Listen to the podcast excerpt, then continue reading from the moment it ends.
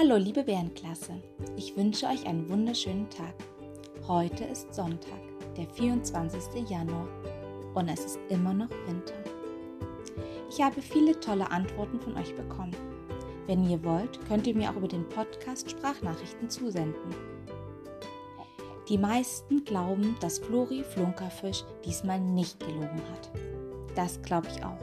Aber genau wissen es wir leider nicht. Diesmal habe ich euch eine Geschichte mitgebracht, wo auch etwas nicht stimmt. Es haben sich drei Fehler bzw. Widersprüche eingeschlichen. Du kannst dir die Geschichte gern auch mehrmals anhören, auch mit deinen Geschwistern, Eltern oder Großeltern. Vielleicht könnt ihr gemeinsam die drei Fehler finden.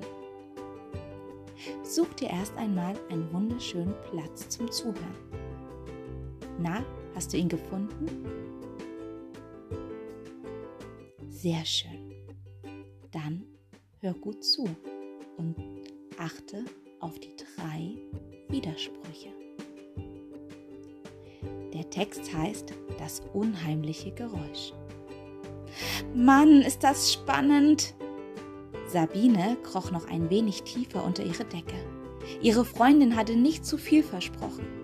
Kommissar Obacht und die verschwundenen Juwelen waren ohne Zweifel das aufregendste Buch, das sie je in ihren Händen gehalten hatte.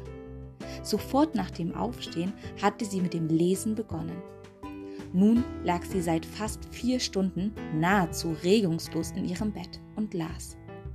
Sie hatte sogar das Frühstück ausfallen lassen, nur um endlich zu erfahren, ob es Kommissar Obacht gelingen würde, den Fall zu lösen.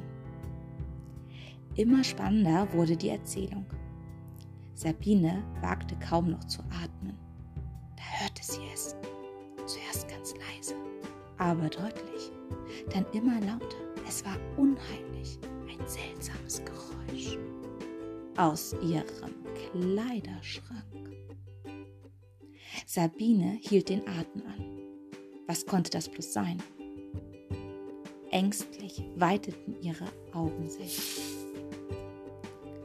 Mit zitternden Händen legte Johann das Buch auf seinen Nachtschrank und lauschte. Das Geräusch war immer noch da. Es war eindeutig ein leises Kratzen. Immer genau dreimal. Dann eine kurze Pause. Es veränderte sich nicht als ob kleine, aber scharfe Krallen ein Holz kratzten. Johann streifte seine Decke zurück und richtete sich vorsichtig auf.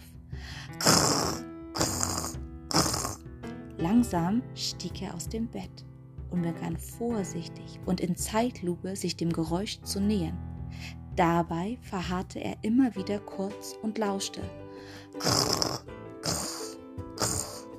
Noch wenige Zentimeter, dann sehe ich es, Johann.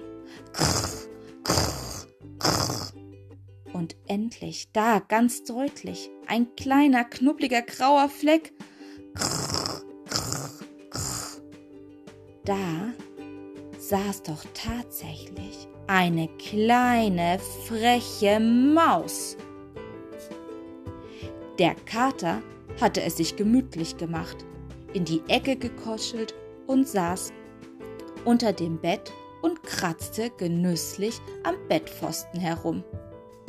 Ein kleiner Haufen Holzspäne hatte sich bereits auf seine Vorderpfoten gebildet und er kratzte immer genau dreimal. Jetzt, da er entdeckt wurde, schien es ihm aber plötzlich keinen echten Spaß mehr zu machen, am Bett rumzukratzen. Mit einem leisen Fauchen kroch er langsam darunter hervor und sauste ohne einen Blick zurück aus dem Sonnenlicht. Aus diesem hörte man noch ein leiches, leicht, erleichterndes Lachen. Und deswegen habe ich mich so erschrocken, dachte Sabine. Na, hast du die drei Widersprüche oder Fehler in der Geschichte gefunden? Wenn nicht, hör sie dir nochmal an. Ich freue mich auf deine Antworten. Vielen Dank fürs Zuhören, eure Frau Scholz.